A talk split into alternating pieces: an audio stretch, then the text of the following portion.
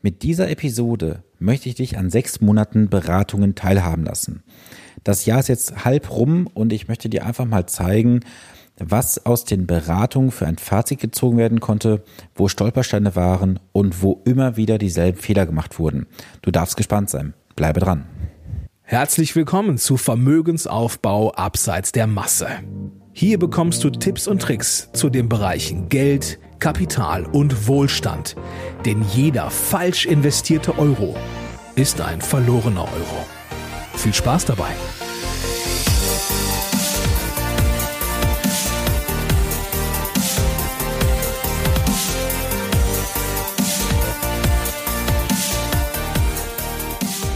Super, dass du zur heutigen Podcast-Episode wieder eingeschaltet hast. Mein Name ist Sven Stopka und ich unterstütze Menschen, die ihr Vermögen aufbauen oder besser investieren wollen, dabei, die für sie passenden Lösungen und Antworten in Finanzfragen zu finden, um sich beim Thema Geld und Finanzen wieder entspannt zurückzulehnen, ohne das Gefühl zu haben, der Finanzindustrie ausgeliefert zu sein. Das Jahr 2019 ist schon etwas mehr als die Hälfte herum. Ich habe das Gefühl, dieses Jahr ist die Zeit wirklich davon gerannt, Woche zu Woche. Der Montag kam immer wieder angeflogen und ich habe auch in diesem Jahr wieder viele Beratungen durchgeführt und möchte heute einfach mal so ein bisschen zurückblicken auf die letzten sechs Monate, was letztendlich für ein Fazit in manchen Beratungen herauskam, was für Fehler gemacht wurden und welche Fehler du auf jeden Fall vermeiden solltest. Nun schauen wir doch mal der Realität ganz einfach ins Auge. Es geht um dich und deine Zukunft. Und ein häufiger Fehler, der gemacht wird, ist einfach, dass man sich auf die gesetzliche Rente verlässt. Doch was die meisten immer wieder vergessen ist, dass die ausgewiesene Rente eine Bruttorente ist. Das heißt also, hier geht noch ein Teil von Steuern runter. Und was auch noch runtergeht, sind Sozialversicherungsbeiträge für Kranken- und Pflegeversicherung. Die Beiträge für die Kranken- und Pflegeversicherung werden durchaus in den nächsten Jahren steigen und das denke ich mal massiv. Denn wir haben einen demografischen Wandel in Deutschland. Das bedeutet, wir haben immer mehr ältere Menschen in Deutschland, die auch höhere Kosten verursachen. Auf der anderen Seite gibt es immer weniger, die in das Sozialsystem einzahlen. Die Folge, es muss also Leistung rausgestrichen werden oder die Beiträge müssen steigen. Und ein Punkt, den ich auch immer wieder festgestellt habe, ist, dass viele sich einfach nicht mit den Produkten beschäftigen. Ich habe so viele Ordner gesehen, da waren haufenweise an Anlage- und Versicherungsprodukten drin, die irgendwas mit dem Thema der Altersvorsorge zu tun haben. Und wenn du natürlich schon längere Zeit zuhörst, weißt du, dass ich das Wort Altersvorsorge nicht mag.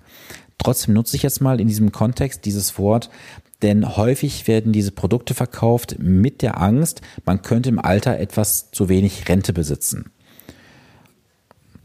Häufig werden diese Produkte ja verkauft unter dem Vorwand, man muss was für die Rente tun. Jedoch ist das nicht immer das Einzigste. Du musst auf der einen Seite auch noch berücksichtigen, du brauchst Liquidität, um kurzfristig mal auf eventuelle Ereignisse eingreifen zu können. Und auf der anderen Seite musst du gucken, dass du dich auch entschuldest. Es gibt natürlich sinnvolle und weniger sinnvolle Schulden.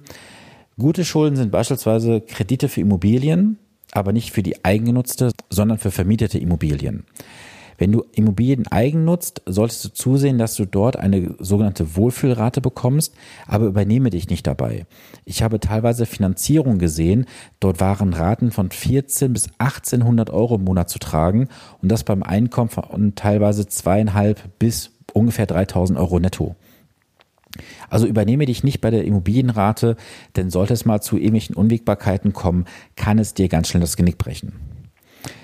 Ein weiterer Punkt, viele laufen immer diesem neuen Trend von Produkten hinterher. Ich selber habe ja jahrelang Versicherungsprodukte angeboten, mache es inzwischen nicht mehr. Wenn ich mich zurückerinnere, fing es alles an mit fondgebundenen Rentenversicherungen. Dann kamen zwei Top-Hybride. Dann kamen drei Top-Hybride. Es gab noch Indexpolicen. Dann wurden Indexpolicen aufgebohrt mit anderen Indexprodukten und, und, und. Aber eins hat alles gemeinsam. Es geht immer darum, dir als Verbraucher ein Produkt an die Hand zu geben, um vielleicht in den nächsten Jahren wieder etwas umzustellen. Folge einfach nicht diesem Trend und gerade auch bei diesen Kleinstprodukten, die da verkauft werden. Ich habe Produkte teilweise gesehen, da gehen monatlich zwischen 25 und 35 Euro rein. Wenn man sich dann mit der Thematik mal tiefer beschäftigt, sehe ich häufig, dass da Fixkosten entstehen von teilweise 50 bis 60 Euro im Jahr. wenn du 30 Euro im Monat an Beitrag hast, dann gehen zwei Beiträge im Monat schon komplett weg für die Fixkosten. Es kommen weitere Kosten hinzu, wie die Kapitalanlagekosten. Es kommen hinzu eventuelle Ratenzahlungszuschläge. Es kommen hinzu die Abschlusskosten für Dynamiken und, und, und. Du kannst mit Produkten, die so kleine Beträge haben, unterm Strich nicht auf einen grünen Zweig kommen. Daher meine Empfehlung, schau dir einfach an, was du besitzt. Und ich möchte dir mal so einen kurzen Abriss geben, wie du die Sommerzeit jetzt nutzen kannst, um bei dir das Thema Finanzen und Investment nach vorne zu bringen und neu zu ordnen.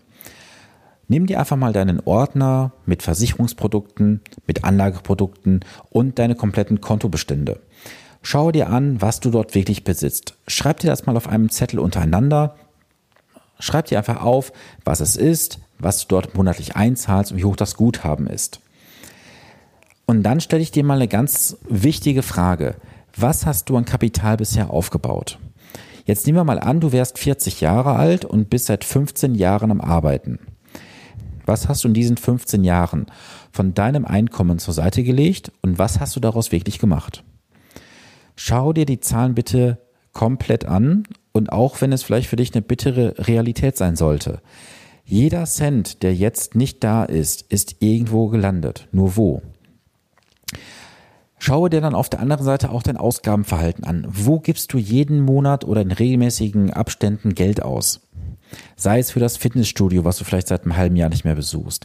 Sei es vielleicht eine teure Leasingrate. Stell dir die Frage, muss es unbedingt eine teure Rate fürs Auto sein oder geht es auch vielleicht ein oder zwei Nummern kleiner? Mach dir mal Gedanken dazu, wie viel hast du aktuell von deinem Nettoeinkommen wirklich langfristig zur Seite gelegt? Meine Empfehlung ist immer, investiere mindestens 10% von deinem Nettoeinkommen langfristig in gute Investmentprodukte. So kannst du Vermögen aufbauen, hast unter Umständen noch einen kleinen Kapitalstock, an den du zur Not rangehen kannst. Und je mehr Möglichkeiten du hast, Kapital zur Seite zu legen, mach es bitte. Nutze den Zinseszinseffekt, um dein Vermögen nach vorne zu bringen. Der nächste Punkt ist ganz wichtig. Schaue dir deine bisherigen Lösungen unterm Strich an, ob sie wirklich für dich einen Gewinn gebracht haben oder ob es eher Verlustgeschäfte waren. Ich habe insbesondere in den letzten sechs Monaten immer wieder Produkte einfragen müssen, insbesondere bei Versicherern, weil die Mandanten einfach wollten, dass sie mal die Zahlen auf den Tisch gelegt bekommen, was diese Produkte tatsächlich bringen. Und ich musste feststellen, dass nach 15 bis 20 Jahren gerade einmal die eingezahlten Beiträge enthalten sind oder etwas mehr. Also kein Produkt ist wirklich mit einer guten, attraktiven Rendite herausgegangen. Und wenn ich Inflation berücksichtige, waren viele dieser Lösungen einfach nur ein Negativgeschäft gewesen. Nutze die Sommerzeit dafür, dich mal mit deinen Verträgen explizit auseinanderzusetzen, um mal zu schauen, macht es für dich Sinn, dort weiter zu investieren oder musst du neue Wege gehen? Und ganz wichtig, das Thema hatte ich bereits mehrmals angesprochen. Hast du einen Finanzplan und ein Ziel, auf das du investierst? Wenn du keinen Finanzplan hast und kein Ziel, woher willst du wissen, dass du mit dem, was du bisher machst, auf dem richtigen Weg bist? Ich hatte dieses Beispiel bereits mal gebracht mit dem Navigationsgerät.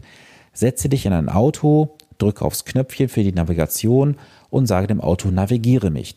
Das Auto wird dich fragen, wohin?